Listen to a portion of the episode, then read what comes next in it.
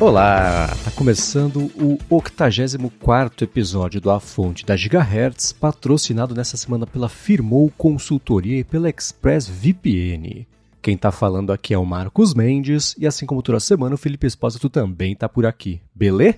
Tudo certo, Marcos. E aí, como é que vai? Tudo bem, feliz da vida que eu tô com o meu novo velho Apple Watch aqui, passei na Apple Store no fim de semana.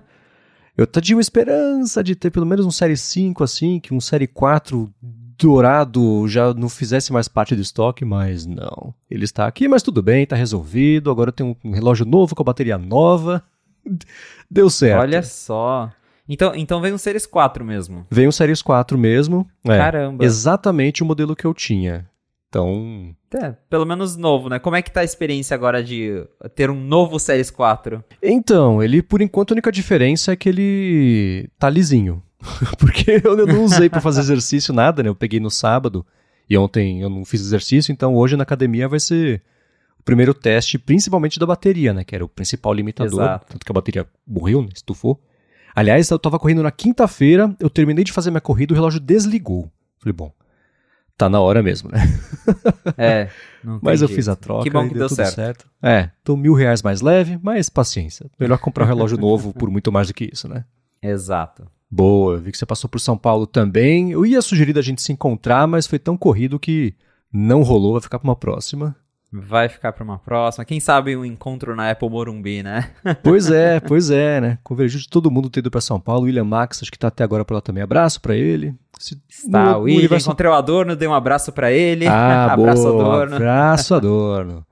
Muito bem, vou começar com os follow-ups aqui em relação ao último episódio. E a gente estava fazendo aquele segmento semanal de For All Mankind, né?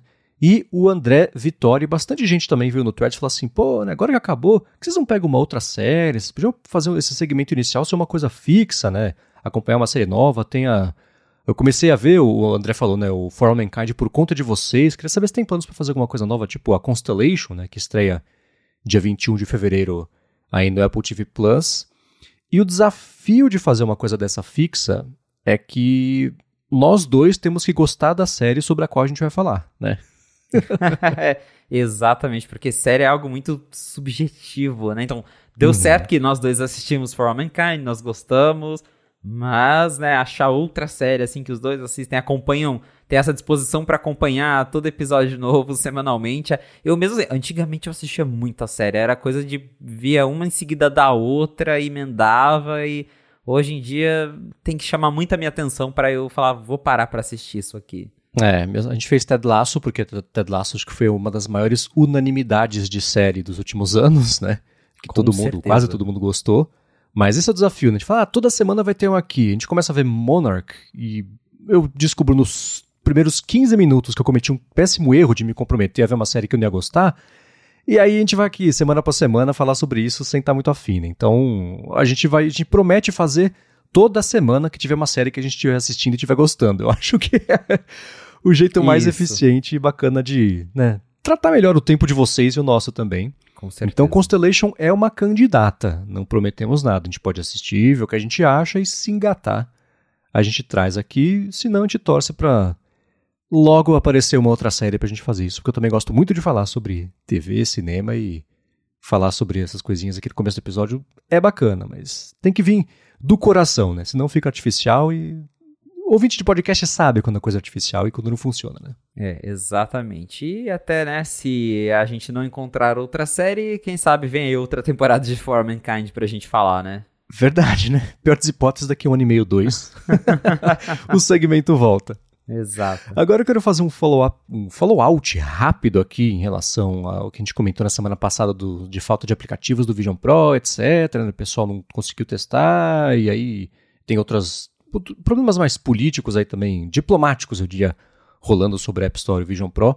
A gente comentou sobre isso também lá no ADT. A gente fez uma conversa sobre a parte mais de estrutura, de negócio da App Store. Isso até é, a nossa conversa aqui e a do ADT também é, ajudou a formular uma ideia que eu coloquei lá no Mac Magazine no último fim de semana da greve dos apps contra o Vision Pro. Vou deixar o link aqui na descrição. Então, para quem ainda não estiver cansado ou cansada de ouvir falar sobre o Vision Pro, tem mais. Escuta no DT lá que o papo ficou bacana. E claro que Nessa sexta-feira vai ser a entrega né, das primeiras unidades aí de quem comprou na pré-venda. Então a gente vai consumir com muita vontade os reviews todos, vídeos, textos, podcasts que pintarem. Na segunda-feira a gente traz para vocês um apanhadão aí do que o pessoal achou.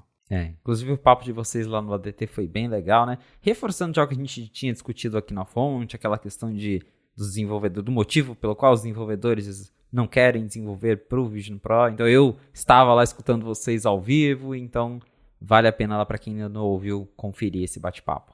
Boa. Vamos já partir direto para os assuntos aqui dessa semana que pintou muita coisa para a gente falar, óbvio, né?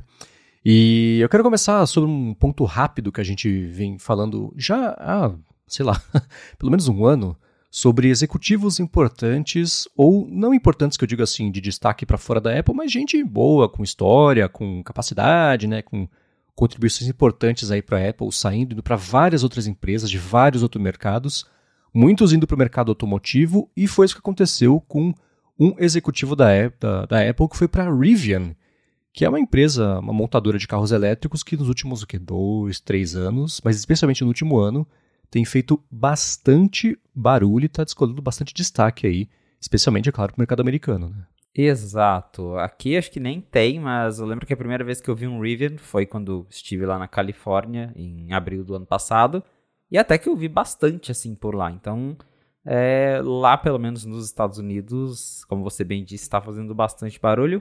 E agora nós temos um veterano da Apple um cara que passou 25, quase 25 anos trabalhando lá na Apple, passou por vários projetos grandes, iPod, iPhone, Apple Watch, tá deixando a Apple para trabalhar com a Rivian. E isso vem no momento em que a gente teve também uma reportagem essa semana falando mais uma vez sobre o carro da Apple e que aparentemente, né, em outra mudança nos rumos do projeto, esse projeto que todo ano tem uma mudança, a Apple estaria abandonando aquela ideia de fazer um carro totalmente autônomo, aquela coisa mais futurista, sem volante, e basicamente faria um Tesla dela, uma coisa mais conservadora, mais tradicional, para tentar entregar esse projeto que, enfim, vem sendo cobrado aí pelo, pelo, pela direção da empresa, porque já estão gastando um monte com esse projeto e até agora não deu em nada. E aí fica naquela tipo, oh, e aí, né? Vai sair, vão entregar alguma coisa. E aí, pelo menos segundo essa reportagem da Bloomberg, a Apple estaria deixando o projeto menos ambicioso para conseguir entregar ele até 2028 e, né, curiosamente, é, é, coincidiu que esse executivo da Apple está saindo agora para trabalhar numa empresa de carro elétrico, que é algo que a gente até já viu em outros momentos reportagens sobre ah, fulano tal que a Apple contratou da Tesla ou de qualquer outra fabricante de carros, ficou um tempo lá dentro e depois já saiu porque essa, esse projeto do carro da Apple, mas não que esse executivo em específico estava envolvido né, no, no carro, mas é bem curioso isso porque a gente já viu vários executivos que foram contratados para trabalhar nesse projeto do carro e não aguentaram muito porque é um negócio tão incerto, né? É, esse lance, e é engraçado que o, na matéria fala assim, a Apple reduziu mais o projeto do carro, eu falei, nossa, eles reduziram ainda mais, né, volta ainda mais, daqui a pouco vai ser só uma tonquinha que vai andar de marcha ré. É tanta, é, corta equipe, reduz equipe, reduz escopo, reduz escopo, né, e já existia em 2020, o Ming Chi Kuo tinha dito que ele achava que o carro não sairia entre 2023 e 2025, ele ia sair em 2028. Aí depois acho que o Gurman falou, não, na verdade isso aí 2024, 2025, agora o Gurman também falou, é, lá para 2028 mesmo. E existia o lance, não, não vai ter volante, não vai ter pedal, vai ser uma sala que as pessoas vão entrar e se locomover e isso ainda está meio distante essa tecnologia, né? E, é, e o que o Gurman comentou foi que a diretoria da Apple, agora o painel, lá o board de conselho, eles estão olhando de perto esse projeto e estão cobrando resultado, né? alguma coisa, qualquer coisa para mostrar e que isso está levando a mais essas mudanças, essa redução ainda mais do escopo e no fim das contas parece que vai ser basicamente só um carro que até hoje não faz o menor sentido. Também escrevi sobre isso no Mac Magazine, vou deixar o texto na descrição aqui, que é uma década jogada fora de dinheiro, de investimento, de talento, de tempo, de pesquisa, de tecnologia que poderia ter ido para outras coisas que poderiam beneficiar bem mais pessoas do que quem vai ter bala para comprar um carro feito pela, feito pela Apple, né? Então, é, eles, inclusive, agora tem uma ameaça mais no ar de que se com essas mudanças que eles estão fazendo no projeto não rolar, aí cancela, esquece, que eu acho que já deveria ter acontecido há muito tempo, porque não existe, é, assim, justificativa para esse projeto continuar com essa hemorragia de dinheiro que tá, porque mesmo que lance um negócio desse, qual vai ser o mercado que isso vai ter, né? Quantos países que ela vai distribuir, em quanto tempo volta essa grana, porque ah, o iPhone fatura não sei quantos bilhões de dólares por ano. Tá, mas quanto custa fazer um iPhone? Quanto custa fazer um carro? Vendendo em bem menos volumes, né? Se hoje em dia a gente já questiona a primeira versão do Vision Pro por conta do preço versus o tamanho do mercado que ele pode ocupar, imagina um carro, né? Então, é, esse projeto nunca fez sentido e 10 anos depois ele faz menos ainda. Gente vai deixar o link na descrição aqui para quem quiser dar mais piadinha nisso, mas é uma pena, né? Porque enquanto isso a Apple segue perdendo gente boa, né? O, já foram dois, né? além desse executivo de 25 anos, DJ uh, Novotny, Novotny, talvez. É, ele foi o segundo executivo da Apple que saiu recentemente também. Teve um outro que saiu no começo do mês, que foi o Jonas Hein, que também foi lá para a Rivian, né? Como, então, é, é um, sei lá, é um desperdício enorme de dinheiro que tudo bem que a Apple tem dinheiro mais do que Deus, mas mesmo assim não precisava, né? É, a impressão que eu tenho é que, sei lá, muitos anos atrás alguém deu a ideia desse projeto, alguém acreditou muito nele, colocou muito dinheiro e aí ficaram nessa de, nossa, a gente já gastou tanto, né? Vamos, vamos tentar fazer. Uhum. E tá assim até hoje. Exato, né? Porque o Johnny Ive é um cara de carros, ele tem lá a coleção dele de carros e os Aston Martins e não sei o quê.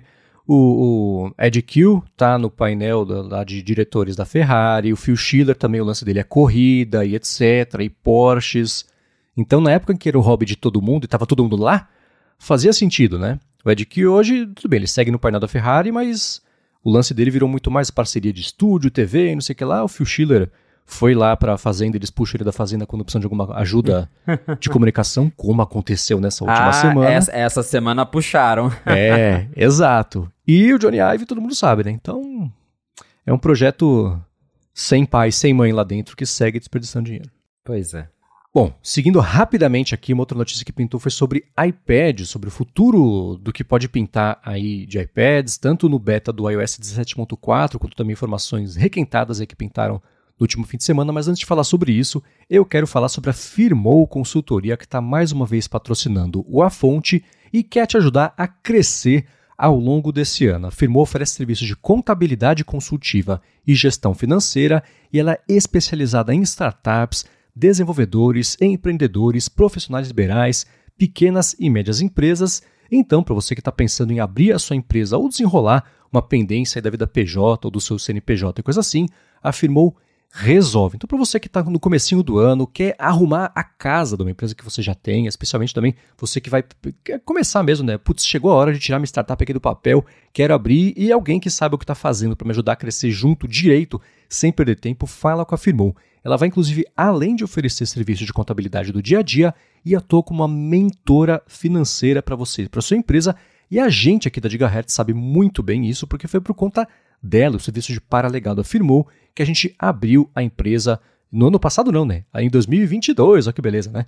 Em tempo recorde, sem perder dinheiro, sem perder tempo, né? Para mim foi uma coisa inédita. Afirmou conhece as melhores estratégias para você poder abrir e manter também a sua empresa, sempre dando uma espiadinha forte aí de olho na economia de custos, tributo certo para cada categoria e especialmente na área de TI, ela sabe fazer a legalização da empresa do jeito certinho para você ganhar tempo, deixar isso 100% na mão deles e se focar no trabalho do dia a dia mesmo, né, que você faz aí de melhor. Então, para conhecer melhor os serviços da Firmou e se livrar do perrengue que é essa parte burocrática, financeira aí de legalizar ou de manter a sua empresa, faz o seguinte: vai no Instagram, vai no Facebook, procura por arroba Firmou Consultoria. A Firmou está pronta para ajudar todo mundo que escuta a fonte, independente do que você precisa, e a gente tem certeza que ela vai resolver tudo para você, assim como faz todo dia aqui para a gente na rede. Então, mais uma vez, arroba Firmou Consultoria no Facebook ou no Instagram.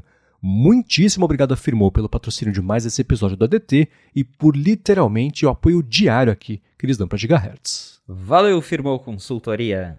Muito bem, né? Na, no enxurrada, no tsunami de notícias da semana passada, a Apple liberou o iOS 17.4 com mudança, que a gente vai falar agora daqui a pouquinho, né? Sobre a Europa e dando uma espiadinha ali no código, é, especialmente na parte do iPad, você descobriu uma mudança significativa, eu acho. Bem significativa. O, sobre o Face ID, né? Exatamente. Em 2023 não tivemos novos iPads, e aí fica a pergunta: quando a Apple vai lançar novos iPads? E esse beta sugere que muito em breve, talvez aí já nas próximas semanas, no próximo mês, porque o iOS 17.4 Beta 1 trouxe ali alguns códigos referentes a algumas mudanças em como o Face ID funciona. Porque hoje tem é, o, o, Face ID, né, a câmera True Depth ali, a câmera frontal do, do iPad Pro, ela fica, quando você segura o iPad na horizontal ou quando você coloca ele no Magic Keyboard, ela fica na lateral, ela não fica alinhada na parte de cima da tela como a webcam de um MacBook. E aí a Apple adicionou alguns códigos na, na parte de configuração do, do iPad OS que fala ali, ah, o, você precisa segurar o iPad em, em modo em modo paisagem para configurar o Face ID. Durante o setup, o iPad precisa estar na horizontal e umas mensagens assim, sugerindo que nós teremos um iPad com, com câmera é, em uma orientação diferente. A questão é que justamente hoje a gente não tem nenhum iPad com Face ID que tenha a, a câmera na horizontal, né? Quando você está segurando o iPad nessa posição ali no topo. Então, com certeza esses códigos foram adicionados para preparar o sistema para um novo iPad Pro, porque o único iPad que a câmera fica no topo quando ele está na horizontal é o iPad 10, que tem Touch ID, então nem faria sentido a Apple adicionar esses códigos ali por causa do Face ID, então com certeza estamos falando de um novo iPad Pro que deve ter um design um pouco diferente. A gente não sabe como exatamente, mas já faz um tempo que o próprio Mark Gurman já falou que a Apple está fazendo um Magic Keyboard novo, que ela talvez vai mudar um pouco o design do iPad Pro. Esse ano deve ser um ano que a Apple deve mexer mais no iPad. Então agora a gente já tem essa noção, essa ideia, quase uma confirmação por, por ter vindo aí da própria Apple, né, encontrado nos códigos do iOS, de que ela vai mudar a orientação da câmera para que ela fique no topo quando o iPad está posicionado na horizontal, o que é ótimo, a gente já discutiu isso quando a Apple mudou no iPad 10, porque eu mesmo acho muito esquisito fazer FaceTime no iPad, porque né, você está olhando ali para a tela, só que daí quem está te vendo vê que você não tá, parece que você não está olhando para a pessoa porque a câmera está do lado, não está na sua frente, então fica, fica esquisito. E, e agora, pelo menos, acho que eles encontraram uma solução, porque é, pelo menos o que a gente imagina é que antes não era assim, porque ali em cima fica o, o carregador magnético do Apple Pencil. Tem aquelas, se você pegar lá o, as matérias da iFix, as imagens, dá para ver que toda a estrutura do carregador do Apple Pencil fica ali onde a Apple colocou a câmera do iPad 10, que o iPad 10 ele não, ele até tem uns ímãs ali, mas ele não carrega o Apple Pencil, ele carrega por cabo, enfim. Então parece que a Apple descobriu um jeito, talvez realinhou, mudou o Apple Pencil de lugar, sei lá, a gente vai descobrir em breve, mas os códigos aí do beta sugerem que tem um iPad Pro novo vindo muito em breve. E não só isso, porque a gente também encontrou lá nos códigos do beta que vai rolar um Apple Pencil novo com Find My. Então, é, hoje também não existe nenhum Apple Pencil com Find My. Então, para a gente ter encontrado referências a isso, com certeza estamos aí falando de fato de novo iPad Pro com acessórios redesenhados. E como a Apple disse que o iOS 17.4 vai ser lançado em março, que é quando ela precisa lançar isso por causa das regulamentações da Europa, possivelmente teremos aí novos iPads Pro até março. Talvez venha aí num press release, talvez um evento de começo de ano. Mas está chegando. Para quem tanto esperou novos iPads, se você ainda não comprou um, agora é melhor dar uma segurada, porque estamos próximos de ver novos iPads. É, e uma mudança conceitual do que, que ele é, né? Hoje em dia a maçã atrás ela ainda fica de pé quando ele está no modo retrato, né? Isso, não paisagem. Isso. É. Então eu suponho que a hora que a câmera for para cima, a maçã atrás também vai para cima e aí ele vai ser um dispositivo que oficialmente de acordo com a comunicação da Apple mesmo, e o jeito que ele está lá, vai ser para ser usado como um laptop, né? Passaram tanto tempo do jeito oposto, faz sentido porque no começo ele não era uma coisa de produzir conteúdo, era mais sobre ler, né? Tem lá a apresentação do Jobs sentado na cadeira lá do Le Corbusier, passando por notícias e jornais e revistas, etc. Mas claro que mudou ao longo dos últimos anos e ele, a Apple tentou tanto matar o notebook com o iPad que o iPad virou um notebook, né? O que é curioso. Freud explica. Então, eu tô curioso para ver isso aí. É engraçado, né, que a Apple está lançando o Apple Pencil com a frequência com a qual o Google lança mensageiros, né? O que, que a gente faz? Não sabemos resolver. Ah, lança o Apple Pencil novo e tá tudo certo. Vai ser o que? O terceiro Apple Pencil em dois anos, não sei. Mas faz sentido porque se internamente tiver que ter essa mudança, aí né, o, o, o acessório tem que acompanhar isso aí, talvez com parte interna lá que, que faça encaixar do jeito certo, do jeito né, grudar ali, etc.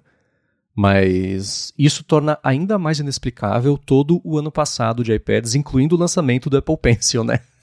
Exato. Fico bem curioso para saber que, que, como é que foi essa história. Talvez um dia alguém vaze para você, Felipe. Você comenta aqui com a gente posta no Night Mac também, porque é uma história que eu ficaria bem interessado em ver como é que foi que aconteceu tanto tropeço da linha de iPads aí nos últimos dois anos, incluindo o, o não tropeço, né? O, o nada. O, o, nada, o ano é perdido aí. Pra, foi tudo pro carro, investimento de lançar iPad. Né? Exato, o iPad ficou esquecido, mas agora acho que está chegando. E esse beta deixa bem evidente que estamos próximos aí né, de, de um lançamento de iPads. Boa. Lá para março é o rumor, né? Isso. É, de novo, porque justamente a Apple vai ter que lançar esse, é, a versão final do 17.4 em março, até março, né? Ela mesmo já falou que estará disponível em, no começo de março. Então acredito que março pode ser uma boa data para a Apple já soltar aí um press release de lançamento de novos iPads ou de novo até, quem sabe, fazer um evento de começo de ano. É, acho que um evento seria uma boa, porque o iPad precisa desse empurrãozinho, né, de demanda, porque senão é só, apesar de ter mais, um, um, mais de um ano que não sai iPad novo, quando sai iPad novo, tá, é mais um iPad, é o décimo primeiro iPad nada, é o não sei que número iPad Pro, iPad Air, que, que é o quê, né? A gente já comentou sobre essa confusão aqui, então aproveitar o holofote, ainda mais passando o lançamento do Vision Pro e passando um mês aí promovendo o Vision Pro, aproveitar esse vácuo de comunicação para lançar iPad e um iPhone com cor nova, que geralmente é o que acontece, acho que um eventinho justifica sim. É, com certeza. É, você falou bem, né? Tem agora a Apple tem essa tendência aí de lançar cor nova de iPhone. Pode ser que role então um, um evento de aí lá pro comecinho de março e a gente tem aí novos iPads, um iPhone de cor nova, acho que faria bastante sentido e talvez até ajudaria a Apple a tirar um pouco a atenção de toda a confusão da Europa, né? Porque ela anunciou uhum. isso, mas com certeza ela não quer tanta atenção assim para esse tópico, então ter ali novos produtos talvez disperse um pouco a atenção da mídia para esse assunto polêmico. É. Muito bem, e também fuçando no código aí do iOS do beta, né, que pintou o primeiro beta do iOS 17.4, tem coisa em código, tem coisa que já está ali, né? Acessível para testar, etc. Uma delas, que deixou a gente aqui muito feliz na Gigahertz, é que finalmente o app nativo do Apple Podcasts vai ter suporte já automático, nativo dele, ou se você quiser, você também é, pode subir a transcrição de cada episódio. Isso é uma coisa que as plataformas têm colocado aos poucos, né? Spotify colocou faz um tempinho, tipo uns dois meses, e eles estão testando até agora a transcrição do podcast, ao invés de no Spotify você ter que ir no aplicativo lá, você descer e a transcrição estar lá, isso sincronizado com o que está sendo dito, no lugar da capa do podcast já aparece a transcrição como se fosse letra de música, grandona ali, e vai passando também, achei um teste interessante, mas vai também pintar aí no Apple Podcasts. Fiquei bem feliz. Como é que vai funcionar isso aí? Então, a Apple anunciou aí junto com o beta do 17.4 que Agora o Apple Podcasts consegue gerar as transcrições automaticamente. Então, segundo a Apple, as transcrições estarão disponíveis já quase que imediatamente após um, um episódio de podcast ser publicado. E aí a, o usuário ali dentro do Apple Podcasts vai encontrar aquele botãozinho. É o mesmo ícone para quando você está no Apple Music e quer ver a letra da música. Vai ter o botãozinho ali, você vai clicar e aí ele vai exibir a transcrição e vai ficando, vai acendendo ali, né? Vai dando um destaque para o que está sendo falado naquele momento. Então a, a implementação ficou bem legal e chama a atenção justamente porque isso chega num momento em que a gente tem discutido todo o lance de né, inteligência artificial no iOS e, e, coisas generativas. E a gente sabe que a Apple ela já tem implementado algumas coisas, mas sem né, usar o termo AI e tudo mais. E tá aí mais uma aplicação que chegou super discreta em um beta do iOS 17, que é isso de gerar as transcrições dos podcasts que ficou, né? Finalmente, finalmente ela implementou isso porque de fato é algo bem legal. Uhum. E eu achei bem legal o lance de você ou deixar automático e deixar o Apple Podcasts fazer isso aí, ou você subir a sua transcrição, né? Ou você editar que tá lá, enfim, né? Você pode subir lá nos formatos VTT ou SRT, que a galera da legenda aí já sabe, já conhece bem, né? E dá para linkar a transcrição direto no feed RSS para o Podcasts puxar. Então a gente aqui na Gigahertz, o Rambo fez excelente trabalho, muito bacana. De, se você vai no site, tem lá no player do, do, do, do episódio lá no site, um botãozinho de aspa. Se você toca ou clica no botão da aspa, abre uma janela com a transcrição, que é feita de um jeito automático aí depois que é, o episódio é publicado. Isso é feito lá pela Whisper da OpenAI. E a gente podendo integrar isso aí vai ser uma coisa bem bacana. A Apple não explicou, pelo menos eu não vi, a explicação técnica do que eles estão usando, que sistema que é para fazer essa transcrição, se é deles, que eu imagino que seja deles, ou se é um fornecedor externo aí, terceiro de tecnologia. Acho que não, porque dados, né? Apple gosta de dados. Então, fico curioso, vamos ver se pintam mais detalhes a respeito disso aí no futuro. Mas ótima notícia, né? Um pouquinho de IA chegando aí antes do iOS 18 de um jeito útil e, bacana para todo mundo. Né? Exato. E falando em AI, a Apple está testando outras coisas com o 17.4 e isso eh, já deixa aí algumas pessoas, deixou aí no fim de semana algumas pessoas bem empolgadas porque ali procurando nos códigos do iOS, olhando a, as entranhas desse beta, encontramos, o 95Mac publicou ali que encontramos uma API chamada Siri Summarization, que seria resumos da Siri, basicamente. E não tem exatamente como a gente saber o que, que essa API faz, porque ela está meio que incompleta. Provavelmente é um resquício de código que a Apple esqueceu de apagar ali de algo que eles estão testando internamente. Mas o nome é extremamente sugestivo, porque temos rumores de que a Apple está investindo numa AI generativa. A própria Apple já confirmou isso sem dar detalhes sobre o que ela está fazendo, mas tem rumores de que isso vai pintar aí no iOS 18, mais para o final do ano. E aí você tendo uma API interna que apareceu com o nome Siri Summarization, deixa ainda mais evidente que a Apple está fazendo alguma coisa lá dentro. E o curioso dessa API é que, olhando os códigos dela, a gente encontrou que ela descobriu que ela se integra, isso confirma que é algo interno, que ela se integra com a OpenAI. Basicamente é uma API que usa o Chat GPT. Não quer dizer que a Apple vai criar o Siri GPT baseado no Chat GPT, mas o que a gente entendeu aí com base nesses códigos é que a Apple criou essa API para ela poder comparar os resultados do Chat GPT com o Siri GPT, seja lá o que a Apple está planejando, mas deu a entender ali, analisando todos os códigos, que essa, essa API específica ela está sendo usada justamente para dar os mesmos comandos tanto para o Siri GPT, que é um nome fictício, quanto para o Chat GPT, e a Apple consegue ter um comparativo de como é que a coisa está performando. Então, uma notícia bem interessante é ver que a Apple está ali internamente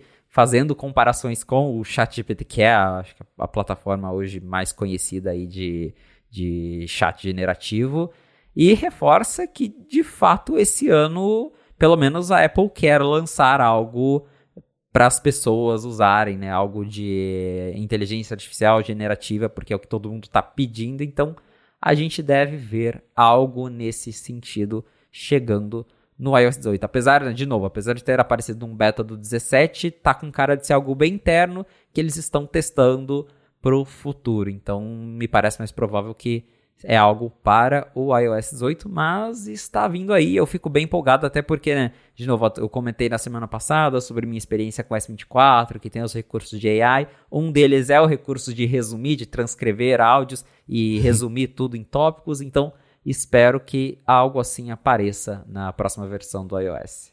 É, essa notícia, essa parte da OpenAI me deixou bem surpreso porque não, assim, tem um mês e meio que saiu o Alex Heath do The Verge publicou, acho que na newsletter dele uma matéria falando que a ByteDance vinha usando o Chat GPT para que a ByteDance treinasse o próprio modelo de IA. E aí, assim que saiu a notícia, a OpenAI suspendeu a conta da ByteDance falando que isso aí está totalmente fora dos termos de uso deles, né? Que não pode fazer isso. Então, é, eu acho que é uma questão de tempo agora, até essas contas aí que a Apple está usando, que seja conta de independente de cada funcionário trabalhando ali, isso não está nos termos de uso da OpenAI, né? Então, fico esperando aí pela iminente notícia de que a OpenAI suspendeu a conta desse pessoal aí de algum jeito, né? Mas a parte boa é, é isso valida um pouquinho aquela nossa ideia de que tudo bem, pode até ter uma Siri melhorada, que eu acho que não vai ser para agora, mas é, usar essas coisas da OpenAI, depois só trocar o pneu ali para uma coisa feita pela Apple para fazer os recursos de resumir, de gerar texto, isso dependendo ali do contexto de cada aplicativo, tá mesmo nas cartas, o que é uma excelente notícia que vai ser muito mais útil para a gente do que só usar, entre aspas, só, né? Usar uma Siri GPT. Mas fiquei muito surpreso em ver que, mesmo que não é uma coisa pública, foi vocês fuçando lá que acharam coisas da OpenAI direto lá no código do iOS. Isso aí deve ter tido reuniões ali da OpenAI e o pessoal falar: e aí, gente, o que a gente faz?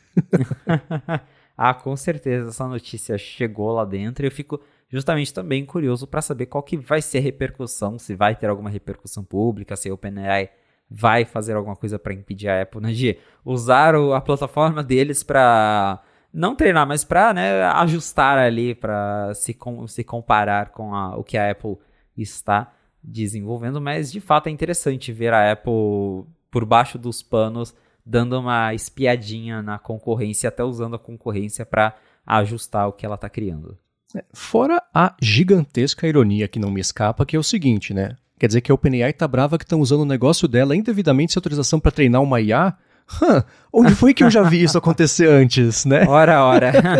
que coisa, não? Exatamente. Mas enfim, isso aqui é só especulação minha da parte da suspensão, mas o que aconteceu foi que a OpenAI suspendeu a conta da ByteDance por uma coisa muito parecida, mas que é engraçado é, né? Fala, ah, agora vocês viram como dói? E aí, vamos conversar sobre licenciamento? Enfim, né? Tudo isso a gente está falando porque a Apple liberou o beta do iOS 17.4 e fez a liberação, foi na quinta-feira da semana passada, a maldição da quinta-feira, né? Para quem escutou a DT sabe do que eu tô falando. Ainda bem que a comentou no ADT sobre o vazamento que o Journal tinha feito na quarta-feira de que a Apple poderia anunciar muito em breve mudanças para a Europa. Era em breve mesmo. Quinta-feira pintaram diversas mudanças tanto nas regras do iOS quanto nas regras da App Store. Teve uma específica que eu achei super bacana, que é sobre jogos, etc., que é para o mundo inteiro, já está em vigor, o que me surpreendeu, parte de navegadores também.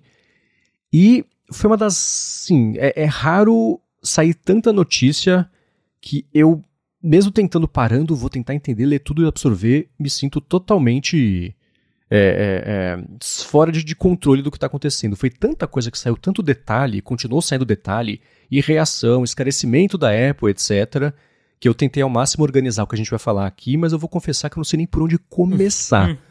então, Felipe, você que ativamente participou da divulgação dessas notícias, de entender e mastigar, explicar para a galera lá no 95 Mac, por onde você prefere começar a falar sobre isso? Olha, é, esse assunto ele é extenso, é complexo. A gente que estava escrevendo sobre também teve dificuldade de entender tudo, porque é, é, um negócio cheio de asteriscos. Eu só consigo pensar naquele comercial antigo da Apple do Get a Mac que a Apple brincava lá, é legal notice, que o PC ia falando e ia subir naquele monte de, de letras miúdas. assim, é exatamente isso. É, é cheio de, de condições, de asteriscos, de veja bem. Mas o, o, principal, que é o que todo mundo esperava, aconteceu. A Apple vai permitir que na Europa os desenvolvedores disponibilizem aplicativos por fora da App Store Porém, a gente já imaginava que teriam várias restrições e o sideloading ele chega de novo com vários asteriscos no iOS.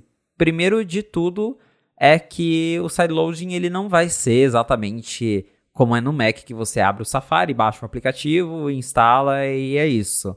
Ele vai ser bem mais controlado porque a Apple criou, né, entre aspas, o conceito de que ela mesma chama de App Marketplaces, né? Então, o que ela está deixando é que os desenvolvedores criem lojas alternativas e através dessas lojas alternativas sejam disponibilizados outros aplicativos por fora da App Store. Qual que é a diferença né, de você ter lojas alternativas e liberar o sideloading por qualquer meio que você possa abrir lá e baixar um aplicativo? É que justamente a Apple se propôs a revisar cada uma dessas lojas. Então, apesar dela não estar ali auditando, né, conferindo cada aplicativo que será disponibilizado por meio dessas lojas, ela vai auditar a loja em si. Então ela ainda tem um controle de quem vai poder liberar aplicativos por fora da App Store ou não. Então não é assim, ah, liberou o sideloading, vai todo mundo poder baixar o que quiser. Vai ser uma coisa bem mais controlada. E aí, quando você começa a esmiuçar as entrelinhas, a gente vê que o negócio é bem mais a fundo, porque não é, primeiro, não é qualquer desenvolvedor que vai poder criar o seu marketplace. A Apple diz que para assegurar que as app marketplaces tenham né, um certo nível de qualidade de acordo com o que a Apple espera, ela vai exigir que uh, a, o desenvolvedor por trás desse marketplace, empresa que seja, tenha uma carta de crédito de um milhão de euros para provar que essa pessoa, essa entidade, instituição, tem condições de manter esse app marketplace, de dar suporte para os usuários.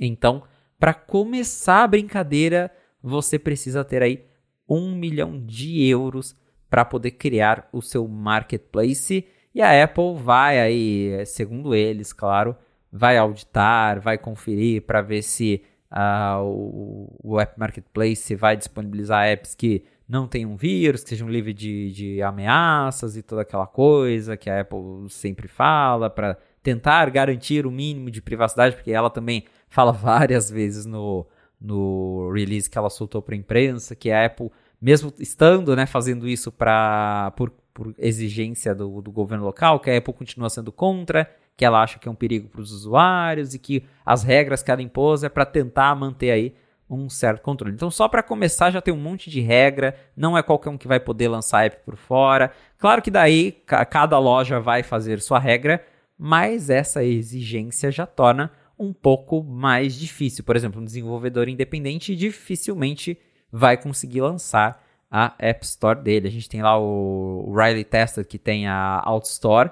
Dificilmente ele vai conseguir colocar a Alt Store disponível lá para os usuários da, da União Europeia, justamente por conta desse requisito aí do, da carta de crédito de, de um milhão de euros e outras exigências da Apple. Tem outras coisas também que eles liberaram, como por exemplo a redução aí da comissão da App Store, que é toda aquela questão de até você paga 30%, aí depois de um ano, ou se você for desenvolvedor, você paga 15%.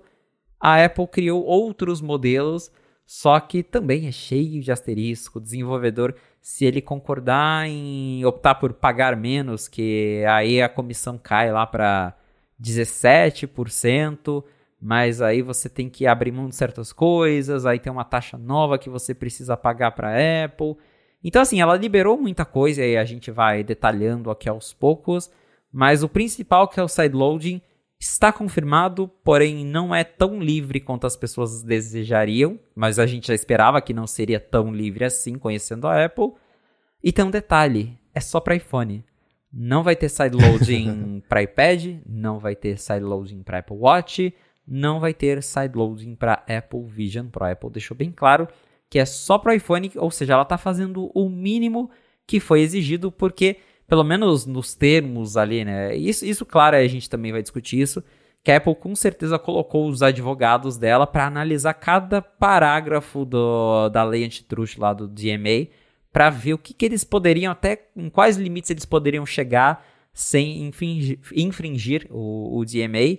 E como o, a, a, questão central né, é a App Store do iPhone, que justamente a Apple vinha com aquele argumento de que ah, tem que, sei lá, cinco App Stores, e os outros produtos eles não são tão importantes assim, o iMessage não é líder, a App Store do Watch ninguém liga, daí né, ela se jogou ali embaixo do caminhão para falar que os outros produtos não são monopólio, a, a questão é o iPhone. Então, nesse momento, tudo que ela anunciou é só para iPhone. É, é, é, curioso porque lendo o press release, que ela tem lista a maior parte, pelo menos, desses anúncios, ela fala Europa ou EU, né, Comissão é, o, União Europeia, 81 vezes. Cada frase que ela fala de uma coisa nova ou que vai acontecer, ela se protege legalmente de dizer é só na Europa. Tem parágrafo que está escrito EU quatro vezes para garantir que eles estão cobertos sobre isso aí. E assim, não é uma surpresa que sejam regras restritivas e até agressivas, né? Porque do ponto de vista de negócio da Apple, ela, a gente já discutiu 600 vezes aqui se ela está certa ou não, etc. Mas para ela, ela está certa. Então o que ela vai fazer? É claro que ela vai defender o que ela acha que está certo e vai fazer as coisas do jeito que ficar tudo melhor para ela, né? Existe um preço gigantesco que ela vai pagar de relações públicas, de imagem sobre isso? Existe. Mas do lado dela, assim, a não ser que a gente abra tudo e não cobre nada, vão reclamar. Então a gente faz do jeito que a gente quer e beleza, e briga nos tribunais, né? Tem uma questão importantíssima que é o seguinte: tudo isso anunciado pela Apple me parece que é assim.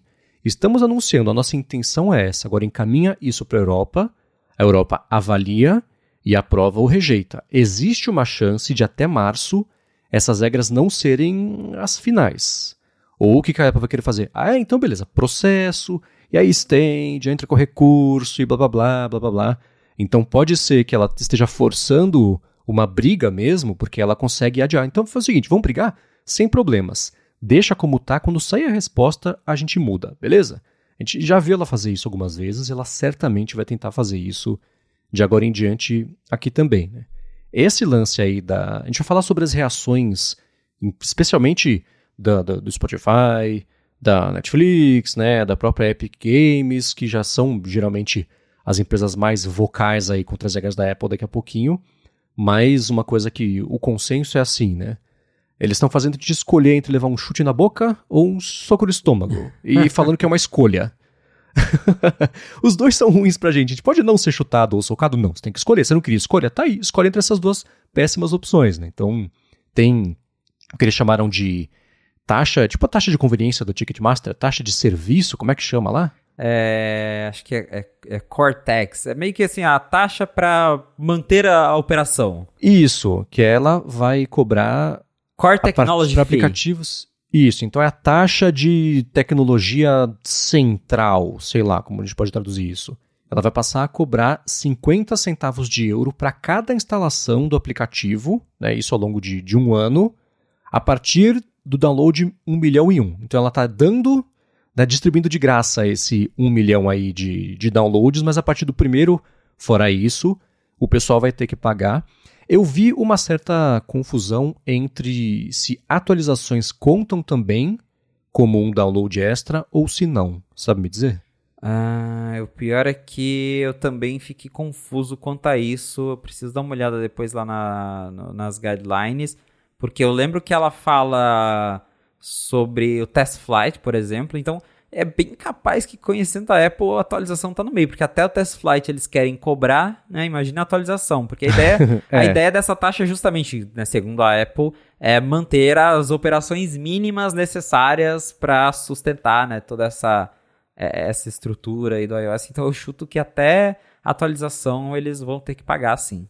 É, eu não tenho, eu, eu então a minha impressão era a contrária, que era só para o download inicial do aplicativo e não updates, porque senão você desincentiva a ter updates, né? Então, e a Apple falou, oh, isso aqui assim, menos de 1% dos desenvolvedores vão ter que pagar isso aqui, porque é uma escala muito grande, etc. Mas tem Apple falou assim, pô, eu vou ter que pagar tipo 30 milhões para Apple por ano só porque meu aplicativo existe, hein? Isso é pior do que antes, né? E a Apple fala, aham, uh -huh, né? É. Ó, eu achei que isso aí. eles falam que instalações repetidas no mesmo ano não terão cobranças adicionais. Então, basicamente, tá. eles vão cobrar uma vez por ano por quem, por quem já tem o um aplicativo. Isso, então faz mais sentido, porque senão fica totalmente fora do controle. Né? Então são coisas que ela foi achando aí que deve, devem existir buracos legais na, na regra da Europa, porque certamente não era isso que a Europa pretendia que acontecesse, mas se não está proibido, está permitido, então ela vai falar que, que beleza, né? Então aí fica lá para brigar. Então, essa é a principal mudança, eu acho que no sistema mesmo da App Store. Existe também essa redução da comissão né, de, de 20, de, de 15 e 30% para 10 e 20%, só que aí adiciona mais 3% de não sei onde.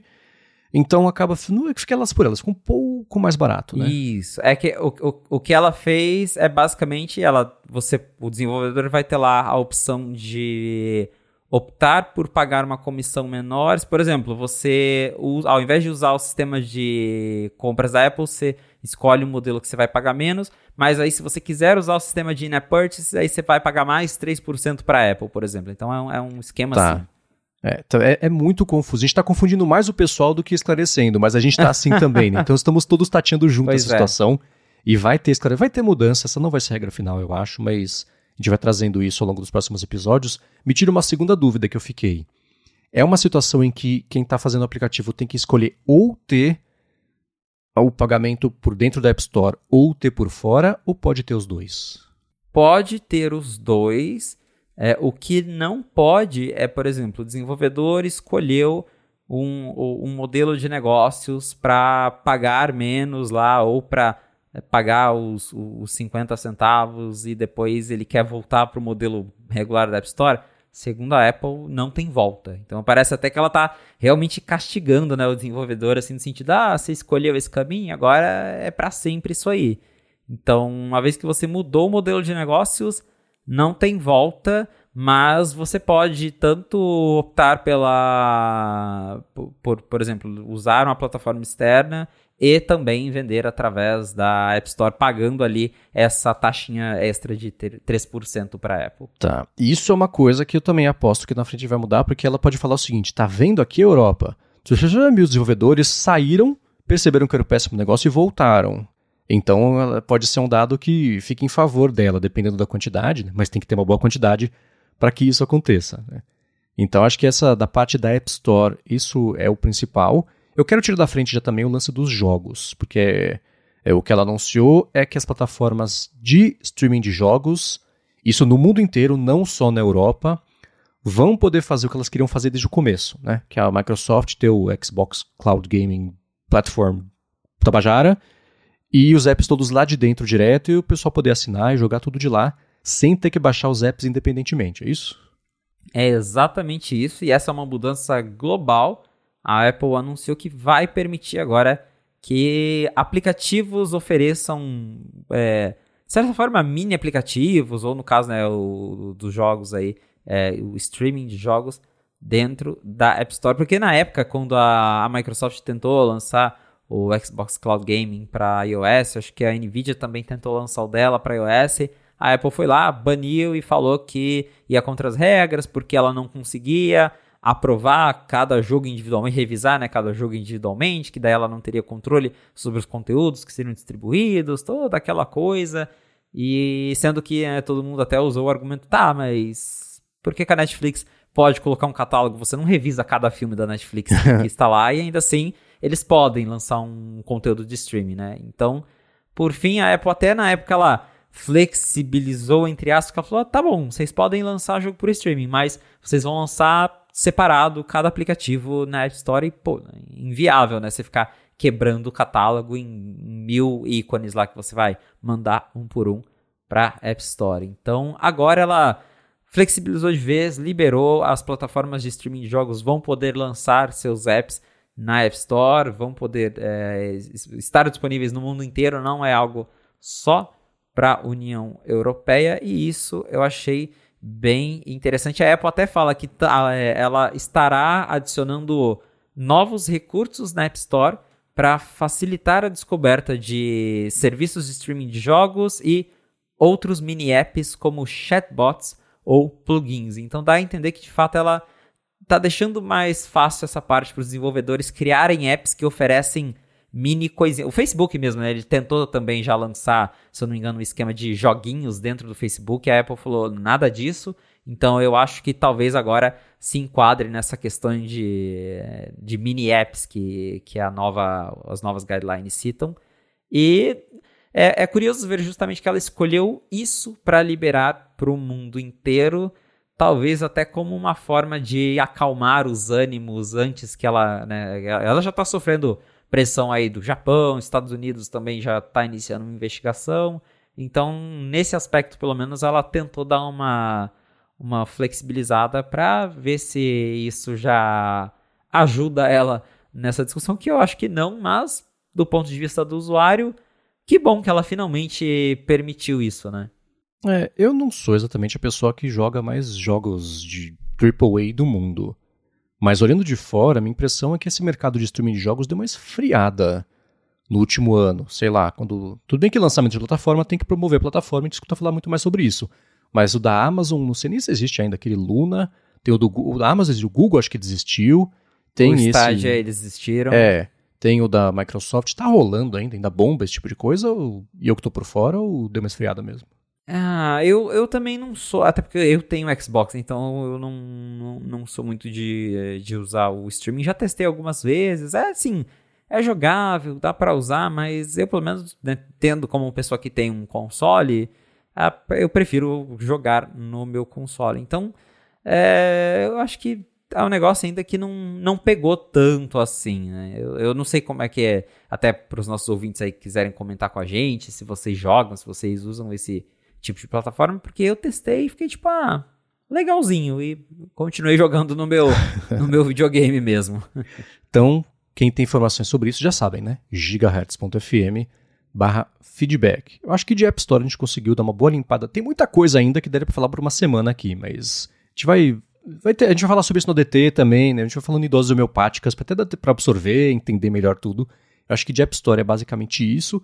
Tem mais mudanças, tem de navegador, tem de NFC, a falar sobre isso, mas antes eu vou agradecer a ExpressVPN que está mais uma vez patrocinando a fonte e segue oferecendo um mês para você testar o serviço e depois três meses a mais na assinatura do plano anual da VPN deles. Se você se conecta a Wi-Fi públicos, então você está no shopping, você entra rapidinho lá para ver alguma coisa no Wi-Fi, ou se você vai voar, tem lá o Wi-Fi do avião, que nem mesmo esse nem é de graça, né? Mas ainda assim os seus dados geralmente são o preço ou uma parte do preço da conexão, então do aeroporto também, do hotel, enfim, né? Wi-Fi da cidade, da pracinha lá, seus dados, o que acontece, os sites que você acessa, por quanto tempo, serviços, aplicativos, servidores, isso pode ser coletado para diferentes fins. Mas se você não quiser que ele seja coletado para nenhum fim, você faz o seguinte, vai em expressvpn.com/a fonte. Quando você instalar a ExpressVPN no seu dispositivo, nem quem oferece a conexão e nem a ExpressVPN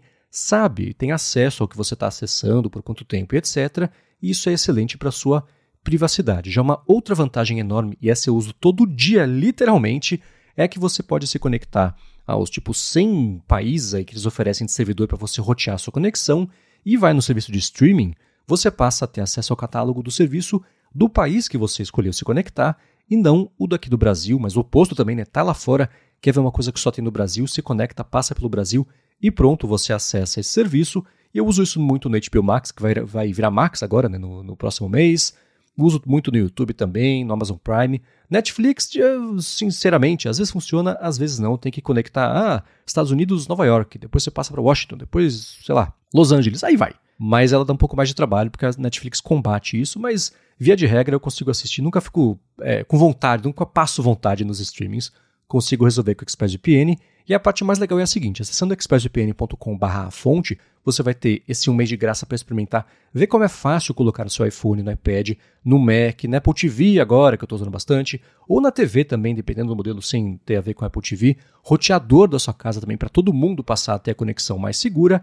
E aí, para assinar o plano anual, são três meses a mais. Então você teve um de graça, depois você assinou 12, ganhou mais três, são 16 meses por 12 em expressvpn.com/barra a fonte, tem link na descrição do episódio. Muito obrigado, ExpressVPN, pelo patrocínio de mais esse episódio da Fonte e pelo apoio a toda a Gigahertz. Valeu, ExpressVPN!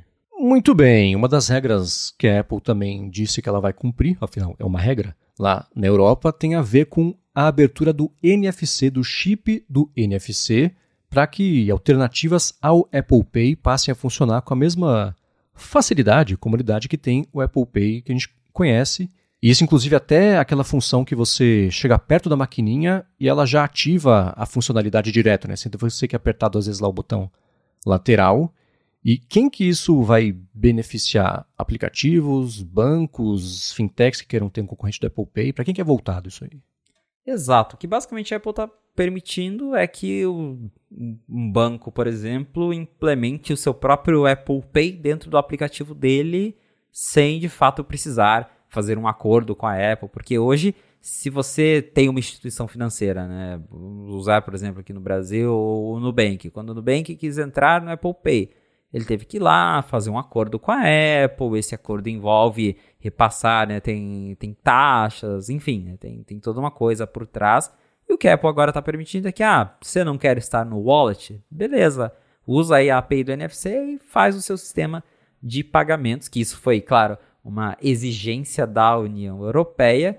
E aí ela também está deixando que não só esse banco crie a sua própria solução, como também que você escolha qual vai ser a solução principal. Então, se você trocou ali o, o, Apple Pay por outro aplicativo, você pode configurar justamente como você disse, para que o, quando você usa o botão lateral ou você encosta o iPhone na maquininha, ele vai abrir o cartão lá que você configurou do aplicativo que você escolheu, ao invés de abrir o wallet da Apple. Então, provavelmente você vai beneficiar bancos que ainda não têm a parceria com a Apple, algum banco que por algum motivo ainda não aderiu ao Apple Pay, fintechs, às vezes uma, né, uma fintech pequena que está começando aí a operação, ainda não tem é, o, o suporte necessário para chegar na Apple e fazer um acordo com a Apple, vai lá e lança o aplicativo com a forma de é, colocando ali a, a integração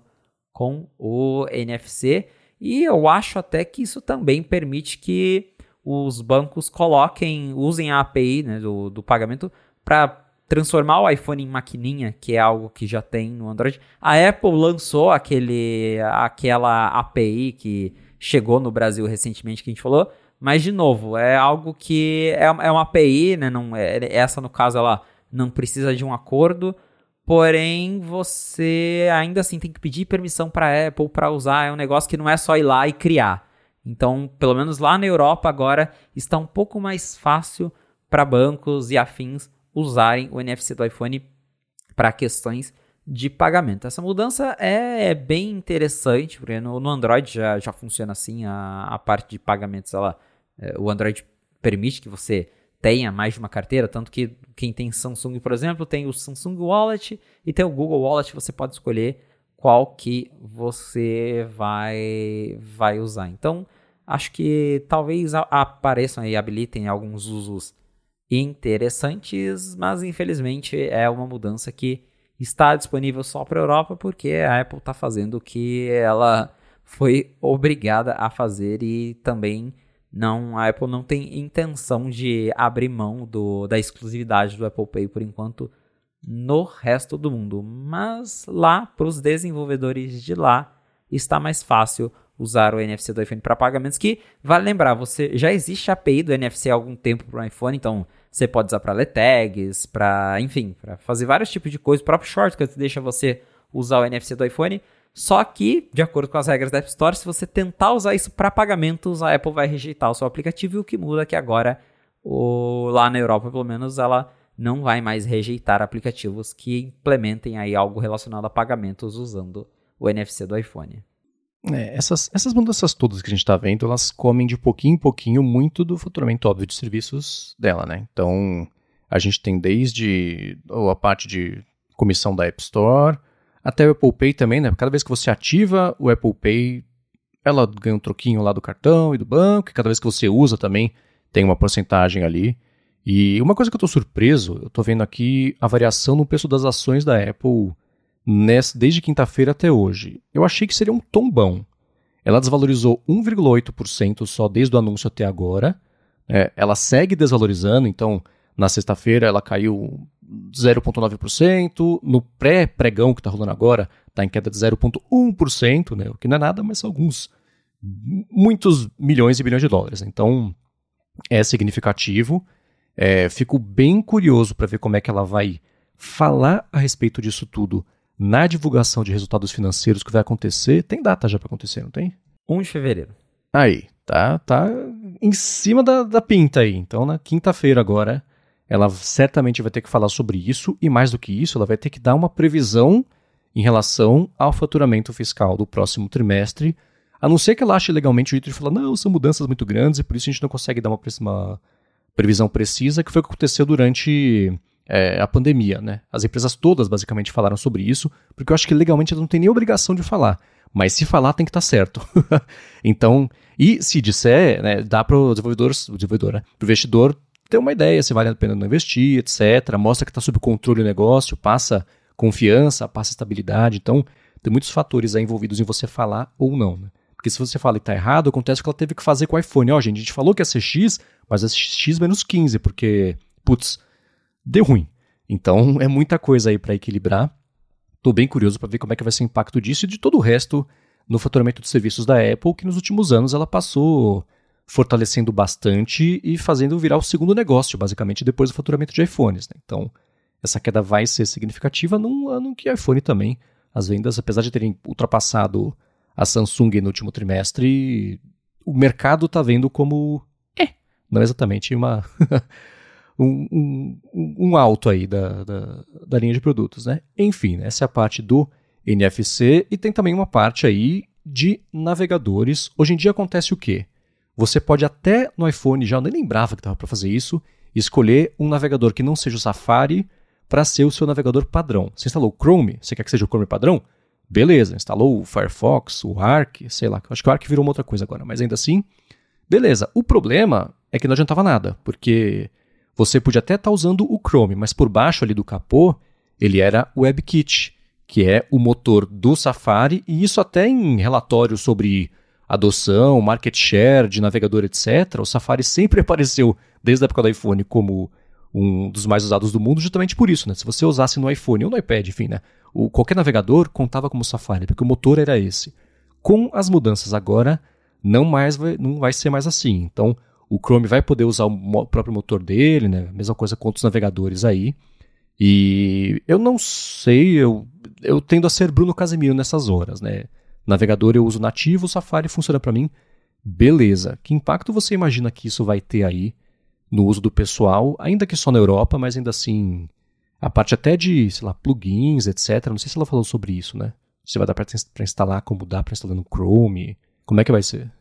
É, na verdade, assim, plugins, hoje o iOS já tem uma API de extensões que ele até é universal, então o desenvolvedor consegue é, criar uma extensão que é a mesma que funciona para o Safari do iOS, do Mac, funciona em Chrome, então essa parte de plugins acho que nem muda muito, a questão é mais a, a engine mesmo, e essa discussão vem lá da época do Steve Jobs, né, porque quem lembra da discussão de, ah, o iPhone não tem flash, aí o Jobs fala, não, não vai ter flash mesmo, é, é, não vai ter e ponto final.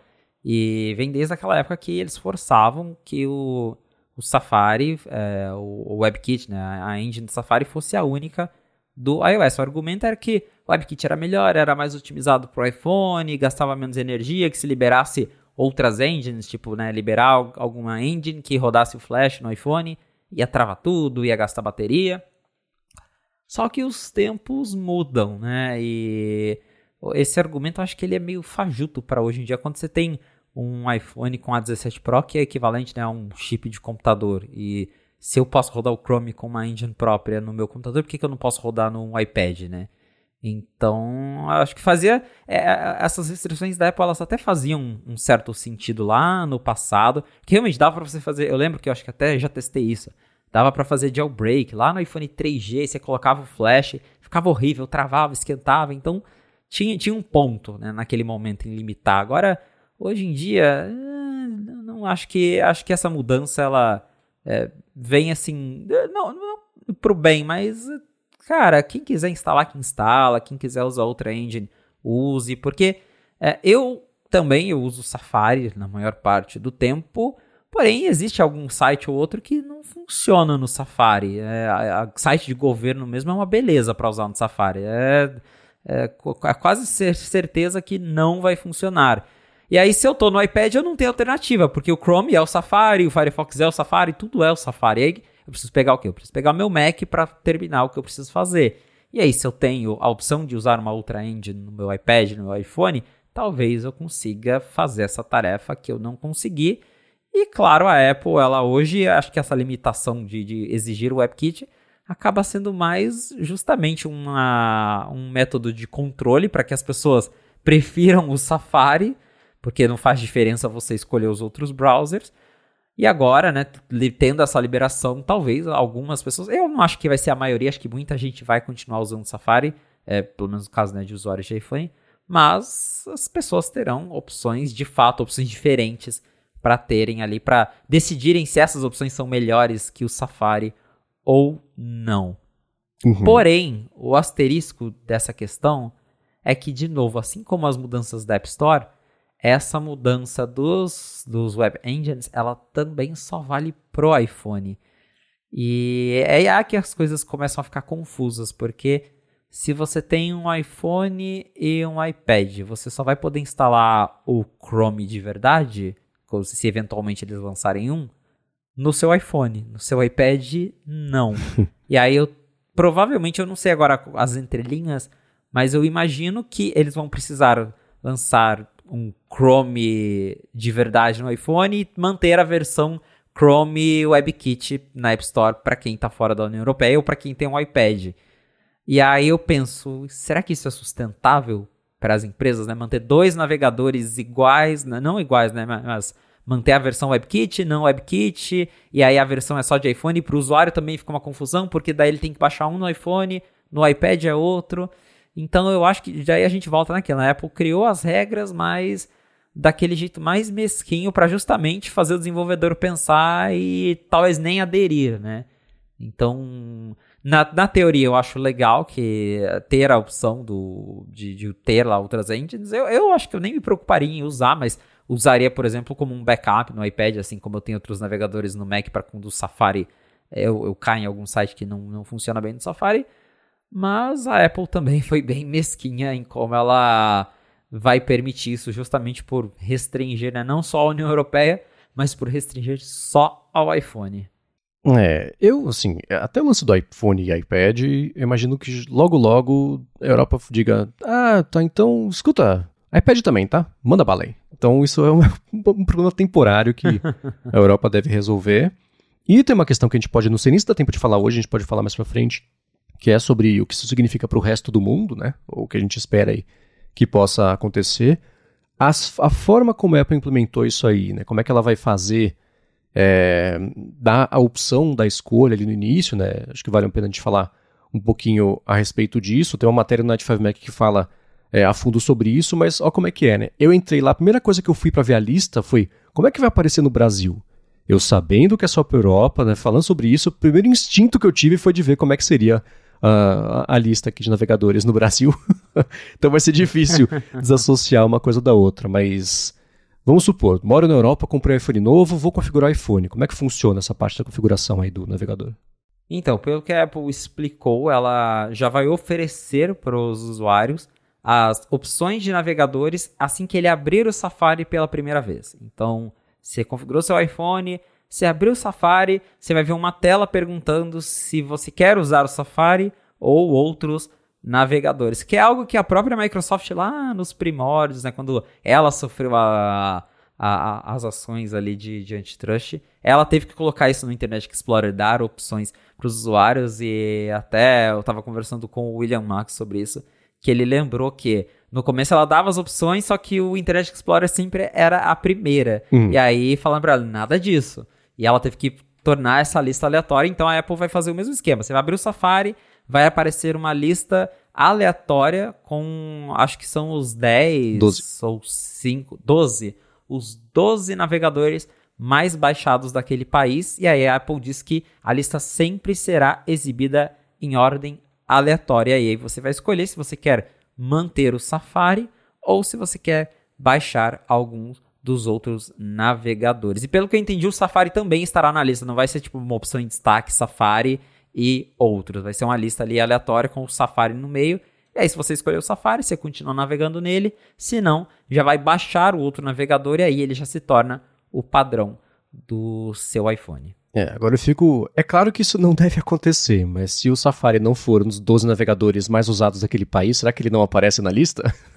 Ou o Safari está garantido e é Safari mais 11, né? Então, como é que vai ser isso aí? Exato. É legal ser aleatório, e aí eu sei que o pessoal, ah, então devia, abre o código do aleatório para ver se é aleatório de verdade, etc. Tem, blá blá blá, né? Mas ainda assim eu fico pensando como. Tudo bem que 12 é um número que engloba bastante, né? Engloba 12. Mas ainda assim eu fico pensando que até isso, de certa forma, é um pouco anticompetitivo, porque eu sou uma empresa pequena tô começando agora, a minha chance de ter esse destaque já cai, né? Eu vou ter que brigar contra esses outros 12 e por mais que eu tente crescer, existe uma barreira aí, né? Então, eu imagino que lá na frente possa ter um lance assim, sou um navegador e quero ficar disponível na lista, né? E aí faz um pedido, etc. É uma coisa também que eu vou que imagino que possa ter uma mudança. E essa é uma discussão que acontece já faz anos, né? Toda vez que fala sobre o lance de, de neutralidade da rede e etc. Entra, por exemplo, ah, o WhatsApp você não paga na operadora. Fala, tá, mas e os outros, os outros mensageiros todos? Né? Você cria uma concorrência desleal estrutural aí. Mas enfim, isso também fica um papo aí para uma outra hora. E é, só para finalizar essa parte dos navegadores, uma coisa que eu achei engraçada foi ver a quantidade de navegadores assim, lá na Suécia, o BlackBerry XS, na Irlanda também, é um dos navegadores mais usados ainda do país, né? Como é que acontece uma coisa dessa, né? Pois é. Enfim, a gente vai deixar o link para isso também aqui na descrição. E para finalizar aqui o episódio de hoje, eu vou falar sobre as reações do mercado. A gente já viu o Spotify se manifestando, já viu aquela coalizão para justiça de aplicativos, que no fim das contas é o Spotify, Epic Games e mais um monte de gente que eles representam aí, falando o que eles acharam. Inicialmente, dando uma espiada nas regras, até por ser muita coisa, né? Você olhava e falava, ah, bacana isso, ah, bacana isso, ah, isso aqui parece justo, ah, interessante isso aqui, pô, reduziu bastante, hein, legal. Tudo isso é o que diz respeito à parte mínima da lei que a Apple está tendo que cumprir. É, diz mais sobre a Europa e sobre a lei que ela colocou em vigor do que sobre a Apple cedendo ali a, a pressões, enfim, né, a, ou fazendo de forma proativa dentro do que a lei pede.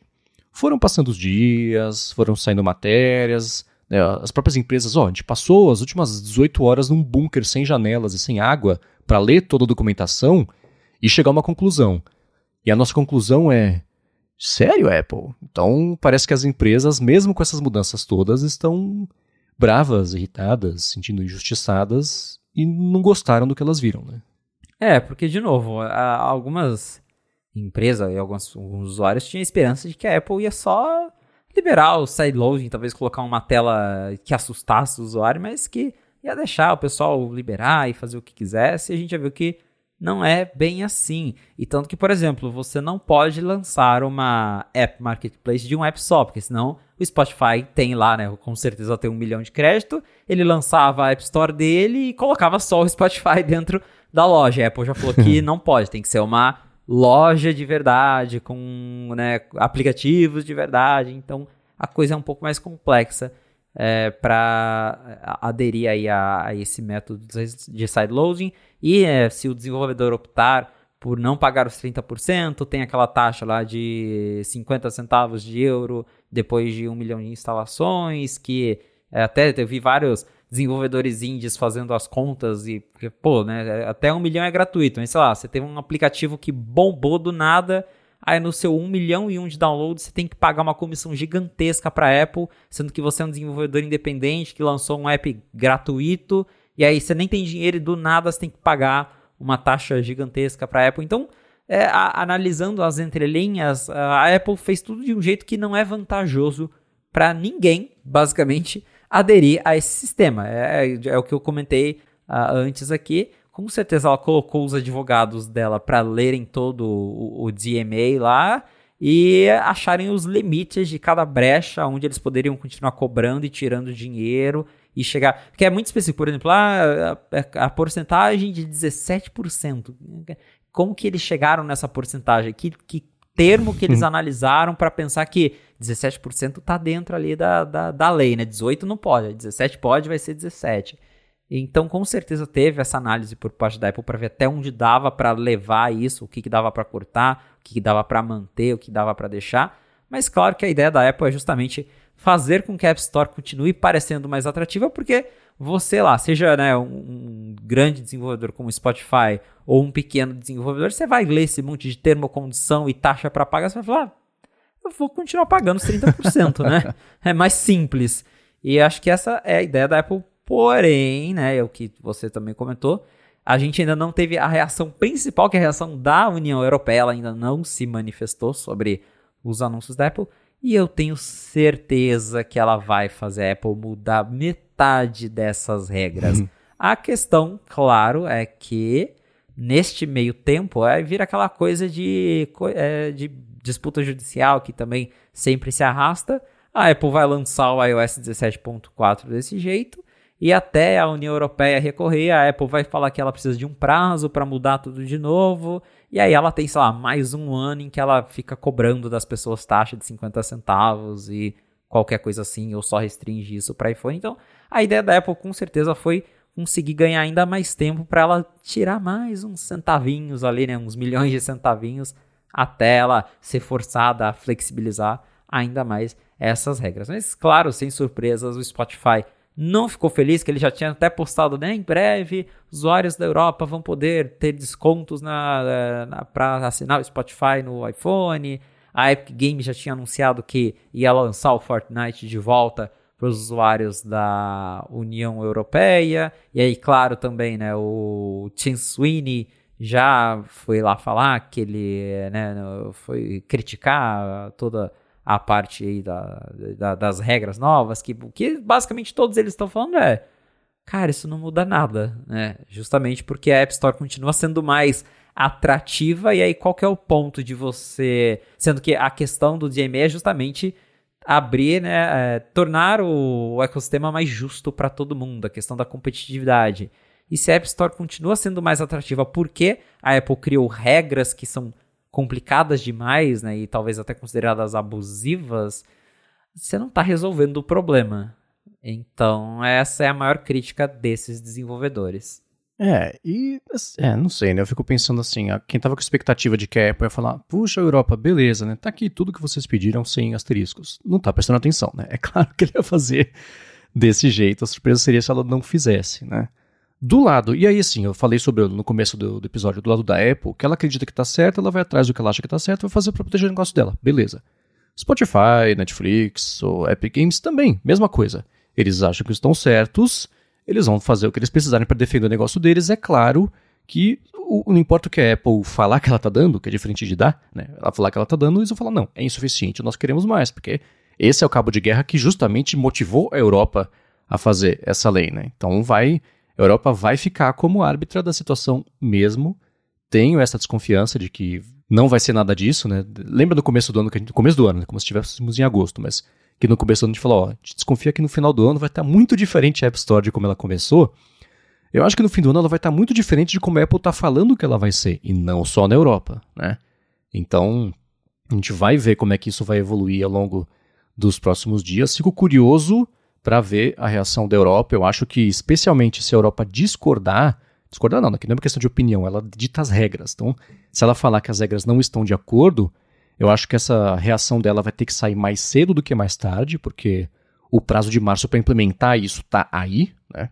Então, tem que lembrar que pode ser que a Apple tenha esperado até agora para fazer isso, para justamente deixar tão em cima da hora que, puxa, na frente a gente vê, não mexe em nada. Vamos ver como é que vai ser, né?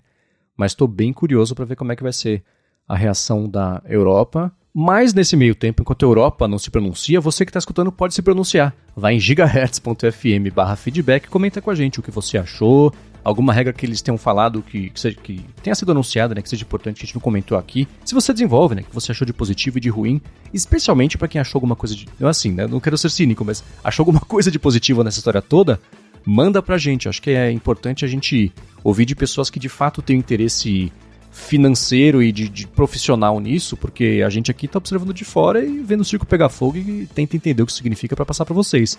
Mas tem esse outro lado que eu acho importantíssimo. Então vamos lá, gigahertz.fm barra feedback. Quero agradecer a Firmou Consultoria e ExpressVPN pelo patrocínio do episódio de hoje, a vocês que deixam avaliações, vocês que recomendam, que ajudam o A Fonte a chegar cada vez mais longe, e a você, Felipe, por, por mais uma semana, especialmente nessa última semana, nos ajudar a entender o que diabo está acontecendo lá em Cupertino. Valeu, Marcos. Obrigado, audiência, por ter ficado com a gente até o final de mais um episódio do A Fonte. Se você quiser me encontrar nas redes sociais pra gente bater um papo, é só me procurar no felipe.expósito lá no Instagram e no Threads. Boa, sou MVC Mendes nessas redes, apresento aqui na Gigahertz toda quarta-feira o área de trabalho com a Bia Kunze toda sexta-feira área de transferência com Bruno Casemiro, Gustavo Faria e Guilherme Rambo. Apresento toda sexta-feira para a Lura o Hipsters Fora de Controle, que é um podcast especial sobre IA, que sai no feed do hipsters.tech. E escrevo todo sábado para o Mac Magazine, esse último fim de semana, como eu falei, sobre a greve dos apps aí em relação ao Vision Pro. Tá chegando o Vision Pro, hein? A gente volta na semana que vem, é claro, com impressões ou com digestões aí das impressões do pessoal sobre o Vision Pro. Até lá. É isso aí. Um abraço, pessoal. Até a próxima.